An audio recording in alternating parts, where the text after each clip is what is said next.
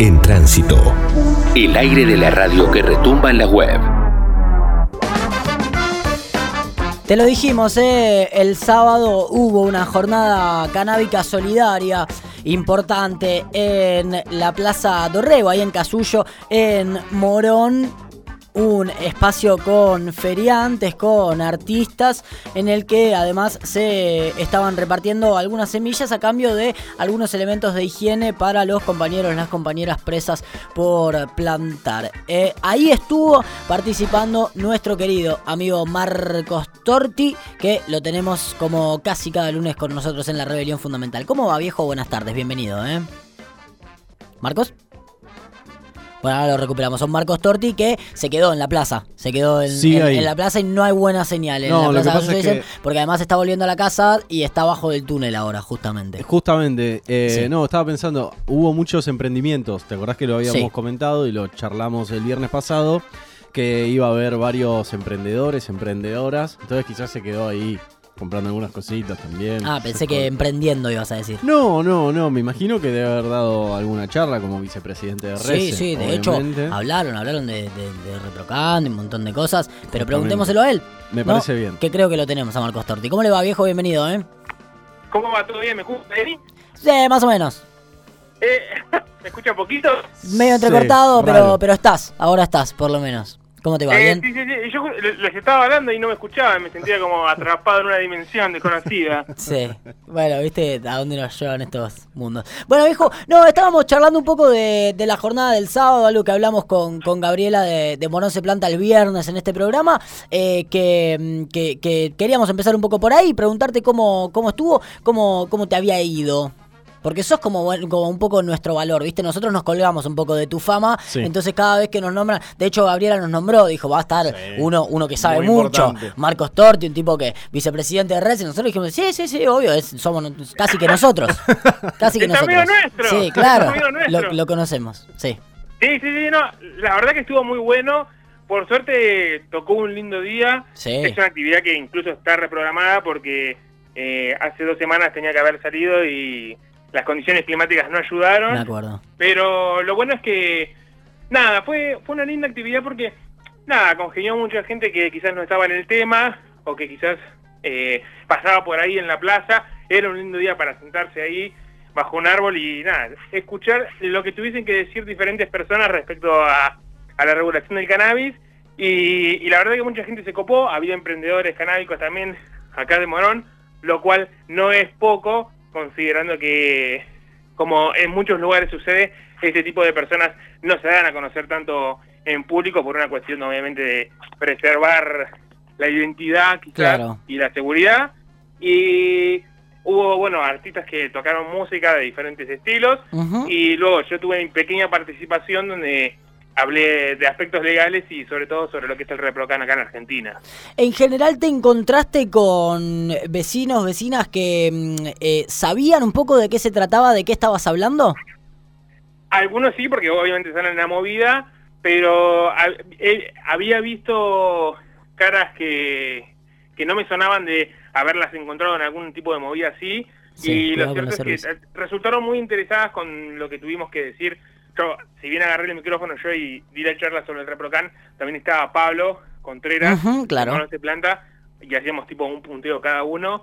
Y, y quizás había mucha gente que no nos había escuchado por el tema de que nosotros habíamos eh, logrado la sanción de la ordenanza y demás, o algunos de los vivos. Sí, muchas personas me dijeron de que me habían visto en los vivos que decíamos por Instagram y, y les interesó por lo menos escucharme en vivo y eventualmente si tenía alguna alguna pregunta se me acercaban después y me hacían una pregunta y yo intentaba resolvérselas. Bien, bien, bien, bien, algo que ya es casi la vida cotidiana de, de, Marcos Torti, que, que, también lo hace en este en este programa y responde algunas algunas preguntas, pero bueno, en general eh, una, una linda jornada por lo que eh, hemos podido saber, eh, necesaria también por el barrio, ¿no? Algo que hablábamos el viernes, importante poder encontrarse justamente con esas personas, sobre todo, ¿no? Con las que están un poco más afuera todavía, vecinos, vecinas que eh, cuando se lo encuentran en el barrio y, contado como lo vienen contando las organizaciones, bueno, cambia un poco la peli. Y sobre todo, eh, también algo bastante pendiente, porque incluso, bueno, por todo el tema de la pandemia y las restricciones, uno no podía hacer ese tipo de eventos y lo bueno es que nuestra misión por lo menos es, desde la sanción de la ordenanza, es acercarnos más al público en general, que las personas si tienen alguna duda se la puedan sacar, que sepan incluso que hay una ordenanza acá en el municipio de Morón y que hay organizaciones acá en el municipio que vienen trabajando bastante fuerte el tema. Bien, bien, bien. En algún momento tenemos que, profundizar un poco esa ordenanza. Recuerdo que lo hablamos el año pasado, largo y tendido, pero bueno, en el medio hubo un montón de cambios y hubo un montón de, movimientos alrededor del mundo canábico, así que en algún momento tendremos que meternos de lleno con la actualización y, mm, la actualidad justamente de la ordenanza municipal que tenemos en, eh, Morón. Nosotros afortunados y afortunadas, pero no será eh, en esta ocasión no será en el día de hoy porque hay un montón de noticias, hay un montón de cosas para, para recordar, ¿verdad? Sí, sí, lo, lo, bueno, la, la, la noticia más importante que nos compete a todos nosotros es que volvió a funcionar, o por lo menos en, en, una parte lo que es el Reprocan, justamente el otro día cuando estábamos en... Para, ¿por qué volvió a funcionar? Y una persona se me acercó, de otra organización que también nos vino a visitar, y, y pudimos chequear, yo le leí el código QR con mi celular, y efectivamente el ReproCan para las personas que están autorizadas volvió a funcionar, así que por lo menos las que están autorizadas no tienen ningún tipo de problema si necesitan transportar eh, cannabis según la estipulación de, la nueva reglamentación. ¿Eso no estaba pasando? ¿No, no lo sabíamos? No, no, no. El, ReproCan lleva caído y funcionando mal eh, aproximadamente un mes. Ok. Mira, algo que, que no nos había llegado por lo menos. ¿Cuál fue el problema? Fueron funcionando mal por diferentes cuestiones. Primero porque había muchas personas que estaban intentando ingresar eh, para obtener la utilización, hubo una sobrecarga del sistema, andaba lento, en un momento andaba lento, pero eh, o, las personas no podían ingresar, pero el código QR funcionaba, es decir, que si te paraba la policía y te leía el código QR, saltaba tu informe en PDF de que estabas autorizado. Durante una semana y media eso dejó de andar. Es decir, que las personas incluso que estaban autorizadas por más de que mostraran el código QR, si lo leía algún personal de una fuerza de seguridad, le iba a tirar error. Y eso sí era bastante algo importante y urgente para resolver, porque si ya ni siquiera las personas autorizadas tenían esa protección, estábamos al horno. Por suerte, lo arreglaron. También incluso mudaron los servidores del ReproCan a, al ARSAT para que tuviesen más seguridad. También están trabajando con seguridad, con el Ministerio, para que fuesen servidores más seguros y eventualmente más estables. Por ahora volvió un poco lento, pero por lo menos las autorizaciones se pueden leer a través del celular. Bueno, importante, ¿no? Algo de lo que enaltecíamos, además del funcionamiento del reprocándigo, la posibilidad de tener esa, mm, eh, eh, eh, esa credencial en el teléfono que era el QR para los controles. Bueno, que no esté funcionando era algo importante, así que está bueno saber ya y anotar y avisar, señora, que están dando el reprocan, ¿eh? Sí, sí, sí, por suerte, sí, es una buena noticia dentro de todo lo que falta mejorar para que esté completamente en funcionamiento. Y, luego, porque no me quería quedar solamente acá en, la Argentina, sí traía un par de buenas noticias, por ejemplo, eh, de Uruguay, país que legalizó hace un montón de años ya directamente. Una de las buenas noticias es que incluso eh, lo bueno de tener un mercado legal de cannabis es que se puede ir regulando diferentes aspectos. Uno de estos es que en las farmacias, una de las formas de acceso eh, de obtener cannabis en, en Uruguay, se dieron cuenta que el TH, las flores que vendían tenían cierto cierto porcentaje de THC que no resultaba muy atractivo a las personas que querían consumir a través y obtenerlo a través de, la farmacia.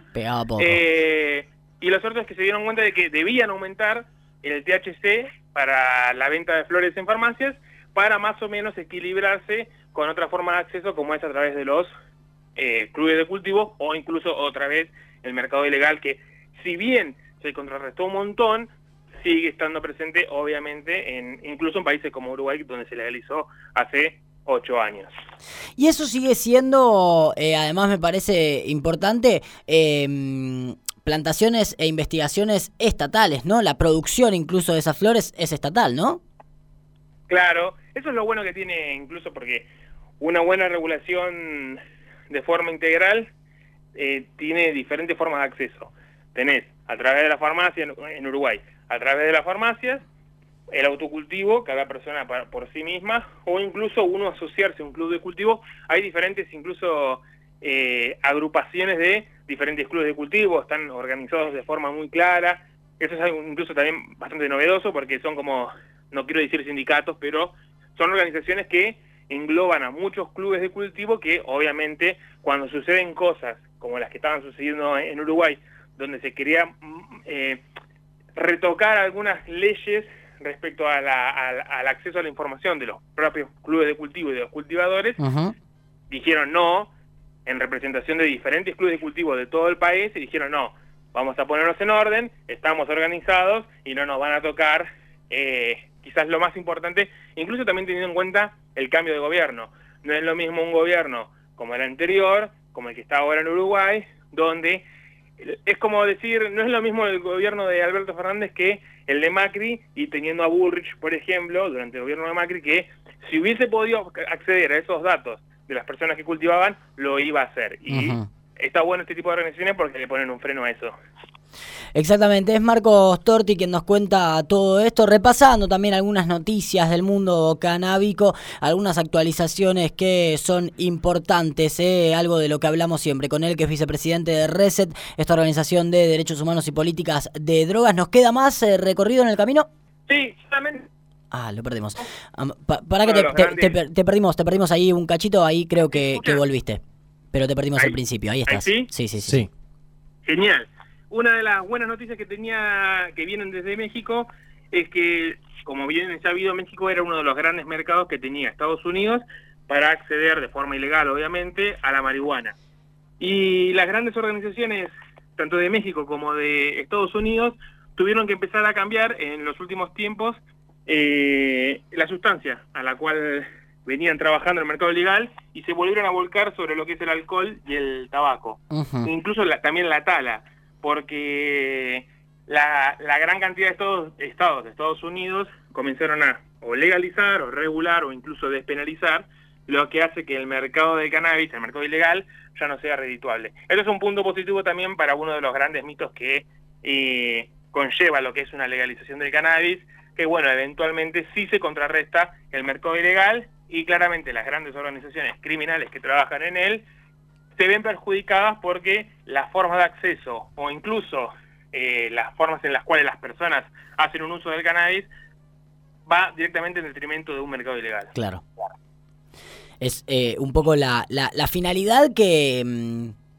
Que me parece le ha dado tanto lugar a la discusión, por lo menos, ¿no? En tantos países, digo, sobre todo pensando en México, eh, se ha hablado fuertemente eh, en, en, Colombia, digo, en algunos países de Latinoamérica donde el narcotráfico sabemos que es un problema grave, real y muy, pero muy fuerte, en donde de repente se me han empezado a tomar algunas experiencias de algunos eh, países de todo el mundo que han empezado a regular y han empezado a tener presencia estatal en el mundo, en la producción y en la distribución distribución también, además de la reglamentación de algunas de todas esas sustancias. Y em, podemos decir con el diario del lunes en algunos lugares que ha dado resultados. Sí, desde el 2013 hasta el 2020 en México las incautaciones de marihuana disminuyeron un 81%, así que imagínate, es terrible el volumen que deja de moverse luego de que diferentes estados, ni siquiera a nivel federal, Estados Unidos, diferentes estados a nivel estadual fueron regulando o despenalizando o incluso legalizando para diferentes usos. También digo algo importante que me parece remarcar por las dudas es que eh, la baja también tiene que ver con que dejan de meter en cana y dejan de tener un montón de conflictos judiciales, un montón de personas que antes lo tenían solo por eh, algunos míseros gramos eh, de, porro en este caso porque era parte de, esa lógica antinarcotráfico que en realidad lo único que hacía era abrirle el mercado a, los grandes exportadores de, drogas del mundo, ¿no? Sí, una de las grandes críticas que se hace a ese tipo de estadísticas es esa cuestión de, bueno, nosotros siempre conocemos, y en general en las noticias, acá en Argentina o en cualquier otro país, las noticias de grandes incautaciones, pero si vos ves las estadísticas totales y haces la división básica, una división tan básica como la división de marihuana incautada, dividido la cantidad de personas eh, procesadas o también detenidas por eh, causas de drogas, vas a ver que en realidad no es tanta cantidad la que se le secuestra a las personas. Incluso acá en Argentina tenemos estadísticas que demuestran que estamos hablando de menos de 10 gramos por persona de personas detenidas. Así que claramente eso eh, es un punto también a considerar. Bien, importante de eh, toda la actualización y de todo el panorama también que se está empezando a rediscutir y a desnaturalizar también no solo en la Argentina, no solo en América Latina, sino en todo el mundo y ahí atrás iremos eh, en la voz de, de, Marcos Torti también intentando actualizarnos y mm, a su vez intentando seguir discutiendo y debatiendo todo esto en la rebelión fundamental. ¿Nos queda algo más, viejo? No, por ahora no. Un montón de Tampoco los quiero abrumar de tantas noticias. Está, bien, está bien, porque viene habiendo un montón de noticias semana a semana, así que las que haya y las que queden en el tintero las seguiremos repasando la próxima, viejo. Un abrazo grande. Un abrazo grande y un gusto como siempre y seguiremos en esta columna dentro de 15 días. Sí, señor. Suelte cuando salgas del túnel. Sí, un abrazo grande. Marcos Torti, eh, pasando por la rebelión fundamental vicepresidente de Reset, una de las organizaciones importantes que hay dando vueltas alrededor del mundo de los derechos humanos y las políticas de drogas, la reducción de daños y que también por supuesto es parte de todo este hermoso mundo radial que se llama la rebelión fundamental. Preguntas sin responder. Datos sin ningún tipo de interés. La rebelión fundamental. Solo porque podemos.